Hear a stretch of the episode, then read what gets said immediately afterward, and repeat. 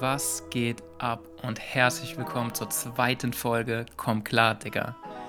Mein Name ist Jonas und ich möchte mich zuallererst, bevor ich anfange in dieser Folge, bei dir bedanken. Ich möchte mich bei allen Menschen bedanken, die die letzte Folge supportet haben. Und es sind keine leeren Worte, die ich jetzt hier droppe, sondern es ist einfach von Herzen gemeint. Dankeschön. Ähm, es bedeutet mir so unglaublich viel, wenn das, worüber ich nachdenke und was ich wirklich was mich wirklich bewegt, dass es bei anderen irgendwo auf Resonanz stößt, dass andere Leute sich über die gleichen Themen Gedanken machen. Und sicherlich hast du auch in der letzten Folge dir viele schon so in der Art und Weise gedacht und dir auch dieselben Fragen gestellt. Und alles, was ich tue, ist einfach nur eine Art Spiegel vorzuhalten und diese Gedanken nochmal auf irgendeine Art Feld antreffen zu lassen, damit sie wirklich wirken können. Und ich möchte mit diesem Podcast ablenken und inspirieren, ablenken von der heutigen Zeit, die ein, ein Weltbild vermittelt, das wirklich meiner Meinung nach sehr engstirnig ist. Diese ganze Hysterie, in der wir gerade leben, hilft niemandem weiter. Diese ganzen Paranoia, die verteilt wird. Ähm, meiner Meinung nach, es spielt keine Rolle, was meiner Meinung nach man darüber halten sollte, sondern jeder soll sich eine eigene Meinung bilden.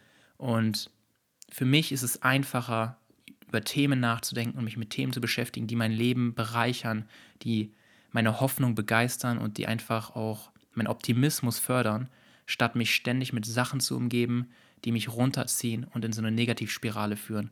Weil letztendlich jeder von uns, du und ich, wir leben in einer eigenen kleinen Welt. Jeder hat seine eigene subjektive Wahrnehmung. Das heißt, so wie ich die Welt wahrnehme und so wie sie jemand anders vielleicht wahrnimmt, das sind zwei komplett unterschiedliche Welten. Teilweise zwei komplett unterschiedliche Universen. Also jeder von uns lebt in seiner eigenen kleinen Welt und wir können uns selber irgendwo zum Teil auch aussuchen, wie diese Welt aussehen soll, wie, wie wir in dieser Welt denken wollen, wie wir uns unser Leben in dieser Welt vorstellen. Und wenn wir uns dessen bewusst werden und uns nicht mehr mit dem ganzen Scheiß umgeben, der uns runterzieht, dann beginnt unser Gehirn auch wieder andere Gedanken zu produzieren und positiveren Input in uns hineinfließen zu lassen. Ja, Mann, und damit möchte ich jetzt überleiten auf das Thema heute. Und zwar geht es ums Glück. Glück und auch Geld, was in unserer Gesellschaft natürlich irgendwie miteinander besetzt ist. Ich möchte wieder mit einem Zitat anfangen. Diesmal vom Sozialpsychologen und Psychoanalytiker Erich Fromm. Und das Zitat lautet wie folgt: Glück ist kein Geschenk der Götter, sondern die Frucht innerer Einstellung. Und sicherlich suchst du auch, wie jeder andere Mensch, die magische und ganz persönliche Formel zum lebenslangen Glück. Suchen wir es nicht alle?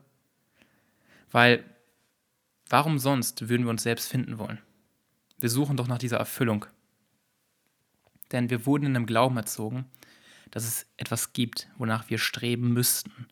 Und wenn wir dieses etwas dann erreicht haben, dann und erst dann werden wir für immer glücklich sein können. Doch was macht dich glücklich? Was erfüllt dich oder dein Leben? Und mal im Ernst, wer hat uns das heutige Bild vom Glück eigentlich in den Kopf gepflanzt? Glück ist für uns ein Zustand. Ein Zustand, in dem wir Zufriedenheit spüren und fröhlich sind. Ein Zustand der Abwesenheit von negativen Gefühlen. Doch Glück ist meiner Meinung nach vor allem eines. Eine Auslegungssache. Schau, wir beide wissen, dass Geld zwar nicht glücklich macht, doch warum wollen wir so viel davon anhäufen? Und wieso hängen wir immer noch dem Glauben hinterher, dass sich zum Beispiel nur durch mehr finanzielle Mittel alle unsere anderen Probleme dann in Luft auflösen werden? Und sich dann auch das erhoffte Lebensglück wie von selbst irgendwie einstellen wird. Und auch wenn du das jetzt irgendwie von dir abstreiten möchtest, so sind auch die meisten von uns auf der Suche nach dem Geld und auf der Suche nach den guten Gefühlen. Und warum das ein Problem ist, oder anders gesagt, warum man das kritisch betrachten sollte, das möchte ich jetzt ein bisschen weiter erklären. Aber vorweg gefragt, warum verfallen wir dieser aggressiven Kaufsucht und kaufen uns ständig neue Dinge? Irgendwie in der Hoffnung, uns für einen kurzen Moment besser zu fühlen. Obwohl wir hierbei eigentlich wissen, dass uns der Kauf dieser Dinge niemals langfristig erfüllt und vor allem nicht für immer glücklich machen kann. Unser Verhalten gleicht eher einem Rennen, bei dem wir von einem Hoch zum nächsten sprinten. Warum suchen wir zum Beispiel nach dem perfekten Partner für unser Leben oder nach dem perfekten Beruf für unsere Ansprüche? Oder warum hoffen wir in unserer Tiefe, dass es dieses, diesen besagten Seelenplan gibt, von dem gefühlt jeder pseudo-esoterische Psychoratgeber spricht. Und obwohl wir uns eingestehen können, dass all das auf subtile Art und Weise Bullshit ist, jagen wir es trotzdem. Wir wollen es trotzdem haben. Und genau darüber möchte ich mit dir heute sprechen. Denn wenn es auch nicht das neu bezogene Haus, von mir aus inklusive neu gegründeter Familie, der hart erarbeitete finanzielle Wohlstand, das neueste iPhone-Modell, der Bachelor im Lebenslauf oder ein ästhetischer Körper ist, was zur Hölle ist es dann, das uns für immer zufrieden und glücklich machen soll? Denn seitdem es uns auf diesem Planeten gibt, stellen sich Menschen so oder so ähnliche Fragen. Und bevor ich für diese Sinnkrise eine alternative und vor allem klare Lösung mitgebe, möchte ich mit dir auf eine einfachere Frage eingehen. Lass uns doch mal über das Gegenteil sprechen. Was macht dich unglücklich? Darüber habe ich mir auch die ein oder anderen Gedanken gemacht und habe auch viele Antworten gefunden, denn Nassim Taleb klingt wie ein Rapper, ist aber ein Finanzexperte und Autor und tatsächlich, ich glaube, auf Wikipedia steht auch noch äh, Philosoph und Wissenschaftler. Also Nassim Taleb, Finanzexperte, Autor, Philosoph und Wissenschaftler, bezeichnet die, Formel zum Glück mit dem Begriff via negativa. Um es in seinen Worten oder in seiner Interpretation wiederzugeben, bedeuten diese Worte so viel wie, wir wissen mehr darüber, was etwas nicht ist, als darüber, was etwas ist. Und um bei dem Thema Glück zu bleiben, wir wissen nicht, was uns für immer glücklich machen wird. Niemand weiß das. Wirklich, seit Jahrhunderten suchen Wissenschaftler in jeglicher Wissenschaft, ob Philosophie, Psychologie, Soziologie, ähm, auch in der Biologie, alle Wissenschaftler suchen nach dieser einen Antwort des Glücks. Was macht den Menschen glücklich? Und wir finden diese Antwort nicht. Es ist kein Erfolg. Aber um uns die Frage einfacher beantworten zu können, empfiehlt Taleb, dass wir uns fragen sollten, was uns unglücklich macht. Denn durch dieses Ausschlussverfahren bleibt am Ende nichts weiter übrig, außer eben das, was uns gut tut oder einfach gesagt, was uns glücklich macht. Und wenn wir wissen, was uns unglücklich macht, dann sollten wir laut dem Philosophen, Wissenschaftler, Finanzexperten und Autor genau diese Dinge vermeiden. Also via negativa ist die Philosophie des Weglassens. Und in meiner Welt ist es die Philosophie des Klarkommens. Viele Menschen sind sich, glaube ich, gar nicht der Tatsache bewusst, dass sie sich selbst einfach nur durch ihr eigenes Verhalten in dieses ekelhafte Lebensgefühl stürzen, mit dem sie sich jeden Tag neu konfrontieren müssen. Vielleicht bist du jetzt schon ein Stück weiter gegangen und arbeitest gerade mit Hilfe deiner Disziplin daran, gewisse Dinge, Verhaltensweisen, also Gewohnheiten, von denen du mittlerweile weißt, dass sie dir nicht gut tun, abzugewöhnen. Aber nur für den Fall, dass du eine Erinnerung benötigst, was für Dinge und Verhaltensweisen das so sind, die dein Glück zerstören, habe ich meine Liste vorbereitet, die ich dir jetzt unter dem Titel die überhaupt nicht überraschenden Verhaltensweisen zum Lebensunglück vorstellen werde. Also, folgende Dinge machen uns definitiv unglücklich. Und diese Dinge sind nicht irgendwie, also in dieser, in dieser Liste findest du keine Schicksalsschläge oder so, weil das sind Sachen, da werde ich in der nächsten Folge nochmal drauf eingehen. Diese Sachen bringen uns zwar kurzfristig aus der Bahn, doch langfristig pendeln wir uns wieder auf einen Normalzustand von Glück ein. Die Dinge, die ich dir jetzt nenne, das sind Verhaltensweisen, die du selber theoretisch kontrollieren kannst. Das heißt, nur Dinge, die du wirklich, die in deiner unter, unter deiner Kontrolle stehen, theoretisch. Da wären erstens die Klassiker wie Drogenmissbrauch, Alkoholismus, stark verarbeitete und einseitige Ernährung, Bewegungs- und Schlafmangel, Unruhe und Stress. Also letztendlich all das, was deine körperliche Gesundheit negativ beeinflusst.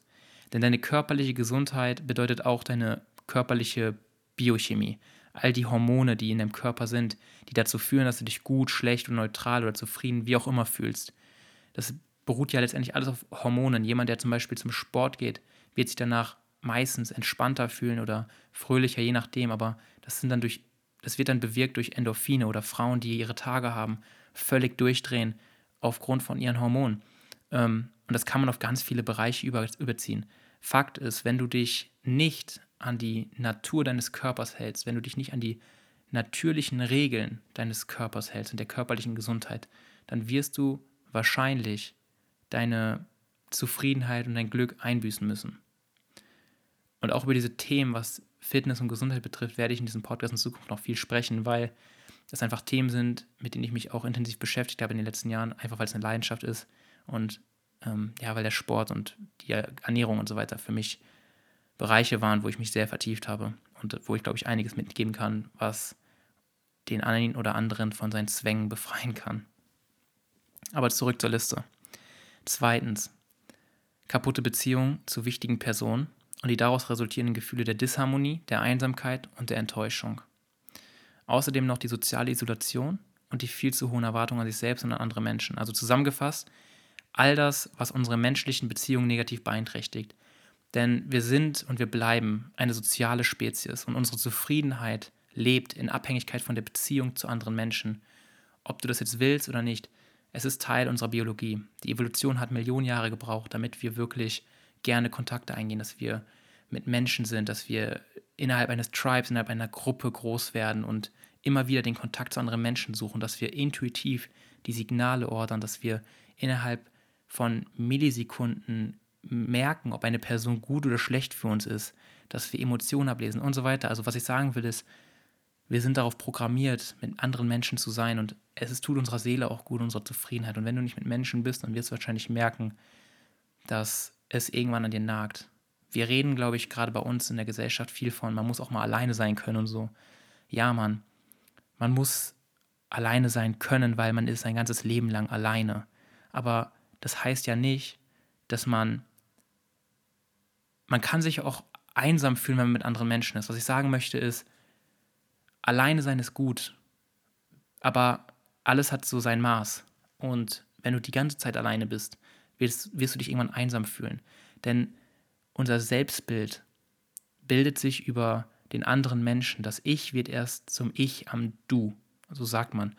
Und erst indem wir die Bestätigung erfahren von anderen Menschen, erst indem wir uns unserer Rolle bewusst werden, die wir spielen und so weiter und diese Rolle gerne spielen, erst dann werden wir oder entwickeln wir unser gesundes Selbstbild. Und wieder mal zurück zur Liste. Da gibt es drittens noch die Sucht nach äußerer Wertschätzung. Begleitet von ständigen Selbstzweifeln, Schuldgefühle und einer ausgeprägten Form der Selbstablehnung. Dann gibt es noch diesen Drang, sich ständig vergleichen zu wollen mit anderen Menschen, die scheinbar über einem stehen und die Opferhaltung zum Leben, das zwanghafte Verhalten, ausgelöst durch zwanghafte Gedanken und die Pflege von toxischen Emotionen, wie beispielsweise Wut, Hass, Zorn oder Neid. Dabei muss ich sagen, Pflege und Wahrnehmung von diesen Emotionen sind zwei unterschiedliche Paar Schuhe. Wenn du etwas pflegst, dann supportest du dieses negative Gefühl.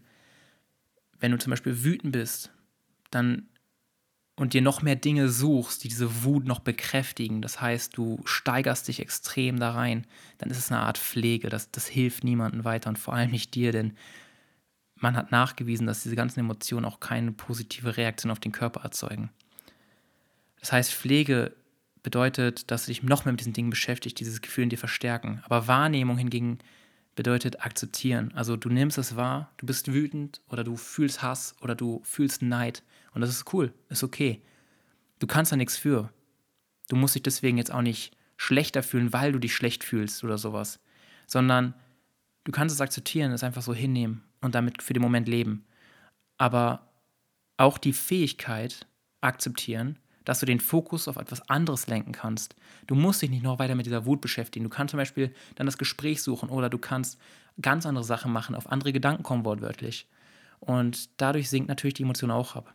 Also all das, was sich emotional runterzieht, weil du dich selbst runterziehst aufgrund von Denkgewohnheiten, das sind so die dritte Sparte von Verhaltensweisen, die Unglück fördern.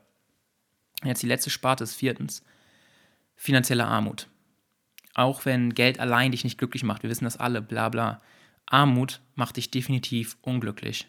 Wenn du nicht deine Rechnung zahlen kannst, nicht vernünftiges Essen essen kannst. Und ich rede hier nicht von ähm, Restaurantbesuch und so. Das, theoretisch braucht keiner Restaurantbesuch, sondern ich rede wirklich von gesunden, natürlichen Lebensmitteln. Wenn du diese nicht kaufen kannst, wie willst du dann glücklich sein? Wenn du nicht deine Rechnung, nicht deine Mieten zahlen kannst, wie willst du glücklich sein? Wenn du das Überlebensnotwendige dir nicht leisten kannst, dann ist das echt ein Problem und das macht jeden Menschen auf dieser Welt unglücklich. Genauso wie längerfristige Arbeitslosigkeit. Weil für viele Menschen ist Arbeit auch eine Art Sinnhaftigkeit. Man, man verfolgt mit seiner Arbeit auch meistens einen Sinn. Viele tun das nicht, aber jeder möchte es indirekt, also jeder strebt danach zumindest, und wenn es nicht der Sinn ist, ist es zumindest eine Aufgabe, eine Art Routine, die wir auch brauchen. Denn wir können in der Arbeit abschalten oder umschalten, je nachdem. Wir können mit anderen Menschen sein. wir können einer Aufgabe nachgehen, wir werden gefragt, unsere Arbeitskraft wird benötigt und das Gefühl, benötigt zu werden, wenn das fehlt, dann wirst du auch unglücklich sein. Genauso wie, um beim Thema Finanzen zu bleiben, finanzielle Abhängigkeit, Schulden ähm, oder halt einfach nur ein Job, den man eigentlich wirklich hasst. All das zusammengefasst sind, sind Dinge, die dir Sorgen bereiten und sich gleichzeitig um Geld drehen. Und Geldsorgen sind immer scheiße. Ich möchte nochmal zurück zum dritten Punkt, denn da hatte ich Schuldgefühle genannt. Und das ist nochmal ein spezielles Thema, denn Schuldgefühle sind immer unnötig. Denn auch wenn du in der Vergangenheit Scheiße gebaut hast, es bringt dir gar nichts, das Schicksal gegen dich aufzuhetzen und damit nur noch mehr Scheiße in dein Leben zu ziehen. So nach dem Motto, ich habe das jetzt verdient. Niemand hat was von Schuldgefühlen. Wirklich, niemand. Nicht die Welt und nicht du. Deswegen gebe ich dir jetzt hier einen Rat. Vergib dir selbst, wenn du Schuldgefühle hast. Und wenn nötig, entschuldige dich, wenn es geht. Aber vor allem tu das, worauf dich dieses Gefühl eigentlich hinweisen möchte. Lerne daraus. Lerne daraus, wenn du einen Fehler begangen hast und handle in Zukunft besser. Hör auf zu glauben, du wärst Gott und nur deinetwegen wären die Umstände alle so miserabel gelaufen und nur deinetwegen wäre diese Tragödie entstanden. Nein, Mann. Jedes Ereignis, egal welches, ist ein Zusammenspiel aus so vielen Millionen verschiedenen Zufällen und Zusammenhängen, die du und ich niemals verstehen werden. Hab deshalb ein bisschen Demut und Respekt vorm Leben und nimm die Schuld von dir. Geh mit einem besseren Charakter in die Zukunft voran. Tony Robbins betont immer wieder, das Leben passiert für dich und nicht gegen dich. Du kannst das jetzt abtun als Motivationserfolgsblabla. Ist schon klar. Würde ich an manchen Situationen in meinem Leben auch tun, aber betrachten wir das Ganze mal rational.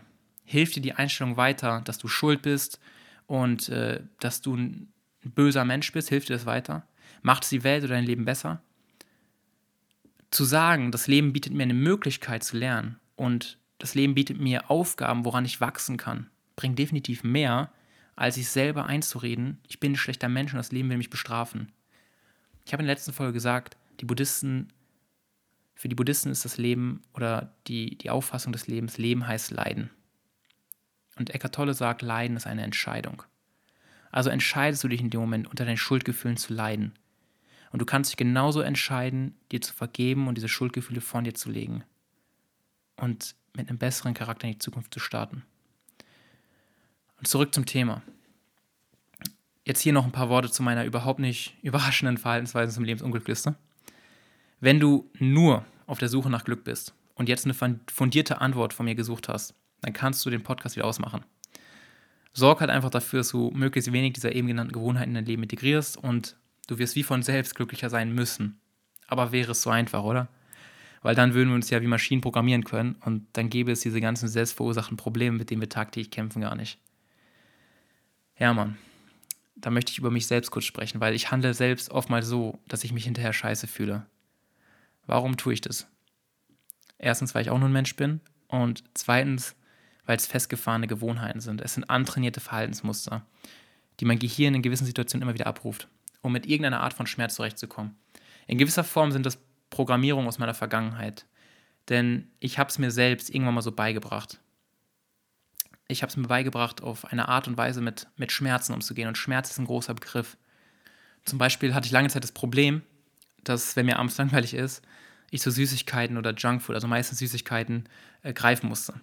Und manchmal oder meistens sogar artete das in Fressattacken aus. Und nach diesen Fressattacken habe ich mich einfach nur gehasst und habe mich dafür am nächsten Tag auch noch bestraft in Form von zwanghaften Trainingseinheiten.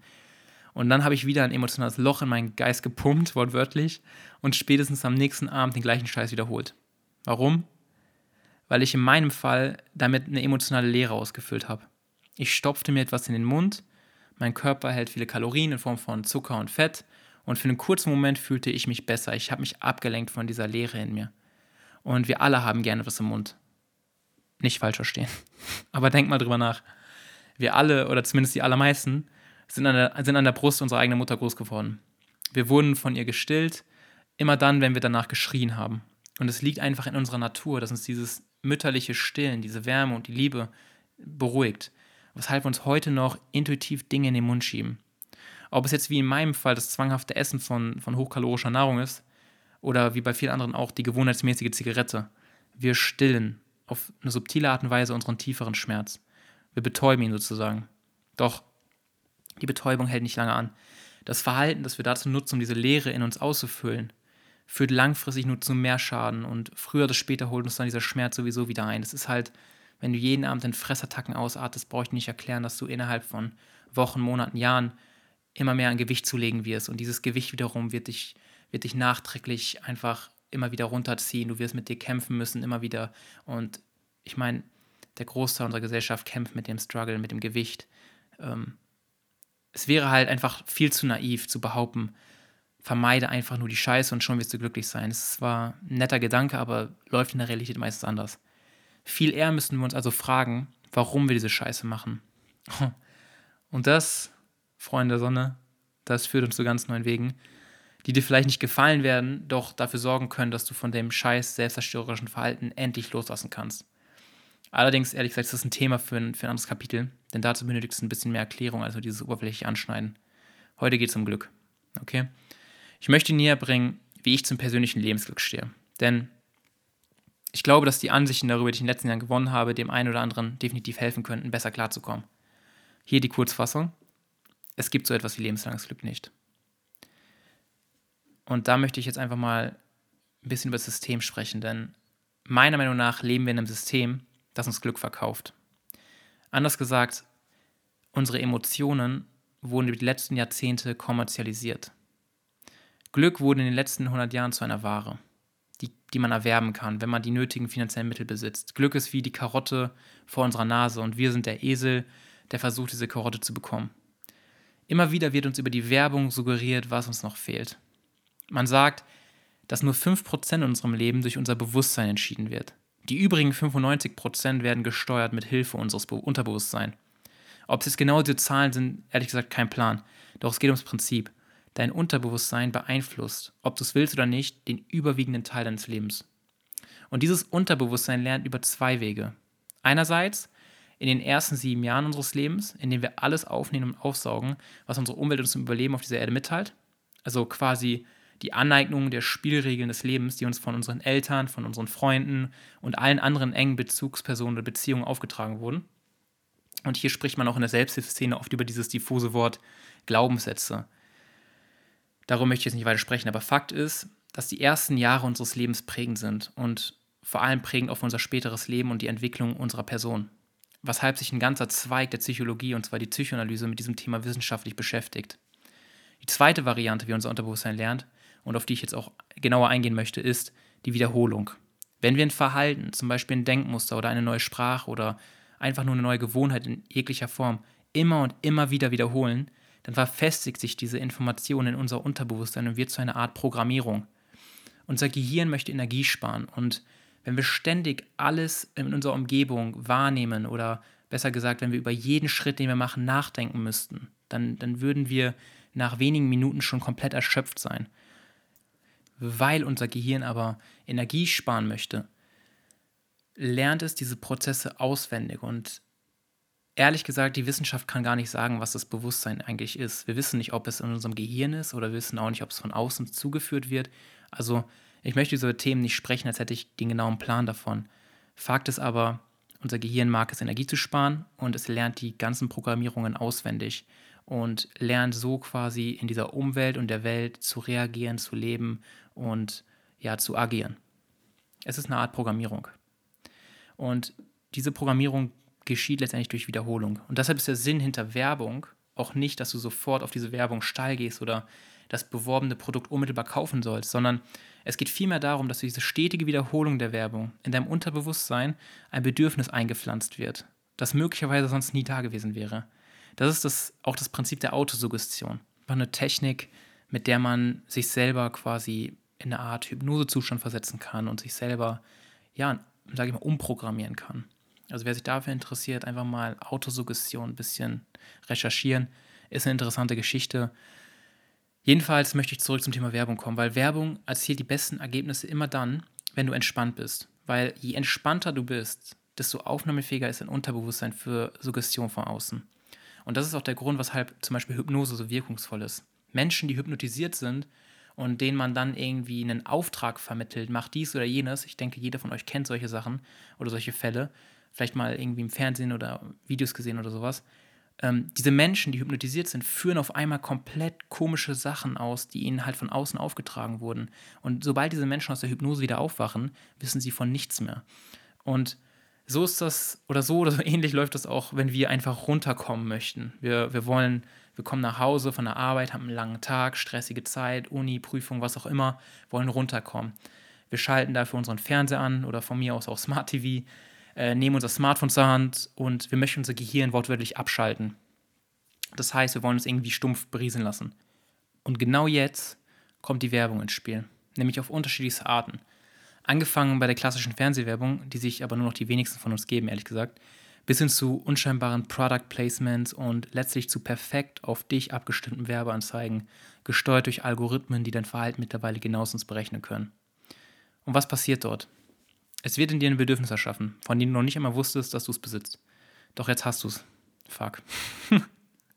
Dabei arbeitet jede Werbung mit demselben Prinzip. Emotionen wecken. Du selbst bist nie genug. Du brauchst noch ein Parfum, das dich sinnlicher erscheinen lässt oder ein Auto, das alle Blicke auf sich zieht oder neue Schuhe, mit denen du so schnell rennst wie Usain Bolt. Für den Sprung zum Glück benötigst du noch einen höheren Status oder noch mehr Anerkennung. Und in dieser Welt ist es halt möglich geworden, sich Status und Anerkennung kaufen zu können. Dafür brauchen wir natürlich erst einmal das nötige Geld, wobei stimmt gar nicht. Denn in Zeiten von Kauf auf Rechnung sind wir zur Generation Klarna mutiert. Die Generation, die kein Geld hat, doch so aussehen möchte, als hätte sie zu viel davon. Und anders gesagt, die Generation, die sich ohne große Mühe ein schönes Instagram-Profil zaubern kann und für einen Moment das Gefühl von Kontrolle verspürt. Doch diese Bedürfnisse scheinen irgendwie niemals zu enden. Werbung, Product Placement, Algorithmen schaffen es immer wieder, neue Wünsche und Sehnsüchte zu wecken. Erst war es das neue Smartphone, dann neues Fahrrad, dann wieder mal neue Kleidung, denn die alte ist aus der Mode, blöderweise jeden Monat, weshalb du auch diese immer wieder neu bestellen musst. Natürlich wieder mal auf Rechnung. Und all diese Käufe dienen im Endeffekt nur dazu, dass wir uns für einen kurzen Moment besser fühlen. Wir lenken uns ab von dieser inneren Leere und füllen sie mit materiellen Dingen, weil wir glauben, nur auf diese Art zu jemand zu werden. Doch bevor du dir die nötige Zeit genommen hast, über diese Dinge nachzudenken, klopft schon das nächste Bedürfnis an dem imaginären Fenster in deinem Verstand und dein hart erarbeitetes Geld, was eigentlich ja deine eingetauschte Lebenszeit, die immer noch recht knapp ist, wird aus diesem Fenster hinausgeworfen für Dinge, die wir überhaupt nicht brauchen. Von dem Geld, das wir nicht haben um Leuten zu gefallen, die wir eigentlich gar nicht mögen. Zitat kennt vielleicht der eine oder andere von euch. Ist ein cooles Ding. Egal. Bedeutet das etwa, dass wir bis auf das Überlebensnotwendige gar nichts mehr konsumieren sollten und von jetzt an unsere Kleidung nur noch aus Secondhand-Läden kaufen, dafür aber mehr Bäume pflanzen und aus Protest gegen den bösen Kapitalismus wildfremde Autos anzünden gehen? Natürlich nicht. Auch wenn ich hier kritisch darüber rede, mir geht es um was ganz anderes. Mir geht es ums Klarkommen. Und das bedeutet für mich, die Kontrolle über die eigenen Impulse zurückzuerlangen. Wir benötigen eine gewisse Selbstreflexion und auch Selbstkontrolle, damit wir selbst entscheiden können, für welche Dinge wir unser Geld investieren. Und ja, ich meine investieren. Denn Geld ist absolut nichts Schlechtes und auch nichts Gutes. Geld ist in unserer Gesellschaft einfach nur ein Tauschmittel. Genauso wie es einst Gold, Silber oder Salz gewesen ist. Das Problem, das wir haben, ist, wir überidealisieren das Wort Geld, indem wir uns allein von dessen Idee, die wir diesem Geld geben, versklaven lassen. Und ich weiß, es klingt ein bisschen harsch und auch heftig, aber es ist ja so. Geld ist in, unserer, in unseren Sphären einfach zu einer Religion geworden. Das kann man so sagen, weil wir beten das Geld an. Weil alles, was wir anstreben, irgendwie mit Geld möglich geworden ist. Und deswegen glauben wir auch, dass Geld die Endlösung für all unsere Probleme wäre, weil unsere Probleme scheinbar gelöst werden könnten durch Geld. Aber dabei sind es vielleicht dann gar keine richtigen Probleme, weil es sind einfach nur Bedürfnisse. Ich rede von investieren. Ich meine investieren, denn wenn du mit dem Geld, deiner eingetauschten Lebenszeit, Dinge kaufst, die deinem Leben auch noch in Zukunft einen echten Mehrwert schenken und dein Glück irgendwie langfristig positiv beeinflussen können, dann ist es in meinen Augen ein Investment. Aber die meisten von uns, die investieren ihr Geld nicht, sondern sie verbrennen es auf ihrem Scheiterhaufen der impulsiven Handlungen. Und klarkommen bedeutet für mich nicht, keinerlei Bedürfnisse zu haben, sondern klarkommen bedeutet für mich, frei zu sein von all diesen unnötigen, latenten Bedürfnissen, die die Werbung versucht, uns andauernd einzutrichtern. Klarkommen bedeutet, Kontrolle darüber zu haben, wofür man sein Geld investiert. Doch dafür benötigt es, naja, die nötige Selbstreflexion. Und damit komme ich auch zum Ende dieser Folge. Und wenn du an manchen Stellen dich jetzt noch ein bisschen alleingelassen fühlst, weil ich nicht alles ausgeführt habe oder nicht die klare Lösung mitgegeben habe, dann gib mir und gib dir noch Zeit. Spätestens in der nächsten Folge werde ich darauf nochmal eingehen. Aber was du für heute mitnehmen kannst, ist es, dir folgende Frage zu stellen. Was würdest du in deinem Leben tun, wenn Geld keine Rolle spielen würde? Denn wir rennen zwar, wie gesagt, alle dem Geld hinterher, doch wie würdest du leben, wenn du bereits die Million auf deinem Konto hättest?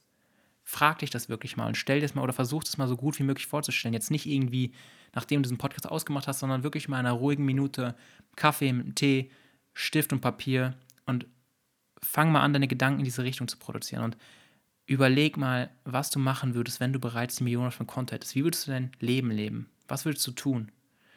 Und wenn Antworten kommen wie, ich würde auf die Malediven gehen und Kokosnüsse trinken und mich den ganzen Tag sonnen, dann ist auch das wieder nicht das, wonach du eigentlich suchst, weil spätestens nach zwei, drei Tagen Kokosnüsse trinken hast du keinen Bock mehr auf die Scheiße. Wir Menschen brauchen Aufgaben. Wir brauchen das Gefühl, gebraucht zu werden. Wir brauchen die Verantwortung, die Last, die auf unseren Schultern lastet, wortwörtlich, damit wir auch diese Last des Lebens tragen können. Und jetzt ist die Frage, welche Last möchtest du tragen? Für welchen Zweck möchtest du dich opfern? Das Wort ist sehr negativ behaftet, aber du opferst dich jetzt ja auch für deine Arbeit. Aber wenn du die freie Wahl hättest, wofür würdest du dich opfern? Was würdest du der Menschheit mitgeben, wenn Geld keine Rolle spielt? Deswegen frage dich ernsthaft, was möchte ich tun? Und erwarte darauf nicht die unmittelbare Antwort, weil du musst diese Frage erstmal stellen und du musst sie erstmal in dein Unterbewusstsein ein bisschen wirken lassen. Dieser Gedanke muss sich erstmal einpflanzen und er braucht Zeit, bis er anfängt zu wachsen. Aber du wirst die Antworten darauf finden, wenn du dich erstmal in die Richtung bewegst. Und damit möchte ich mich bedanken, dass du heute zugehört hast und beende auch somit die Folge. Wenn du dich jetzt noch ein bisschen von manchen Ansätzen alleine gelassen fühlst, mach dir keinen Kopf. Äh, spätestens in der nächsten Folge gehe ich nochmal tiefer auf manche Sachen ein, aber vor allem möchte ich auch nochmal speziell auf das Thema Glück und Zufriedenheit eingehen. Und ich glaube, spätestens in der nächsten Folge werden sich ein paar Gedanken entwickeln können, die, ähm, ja, man, die vieles von dir abwerfen. Deswegen mache ich noch ein bisschen Spannung draus und sag einfach, komm klar, Digga, wir sehen uns oder wir hören uns besser gesagt nächsten Sonntag wieder. Und wenn du Feedback haben solltest oder ganz andere Ansichten haben solltest, was es auch ist, lass es mich wissen. Schreib mir einfach per Instagram. Der Link dafür ist in dieser Beschreibung. Und ich hoffe, du bist nächstes Mal wieder mit dabei, wenn es heißt, komm klar, Digga. Und bevor ich jetzt zu viel Müll laber, mach's gut, hab einen schönen Tag und eine schöne Woche. Bis dahin, ciao, ciao.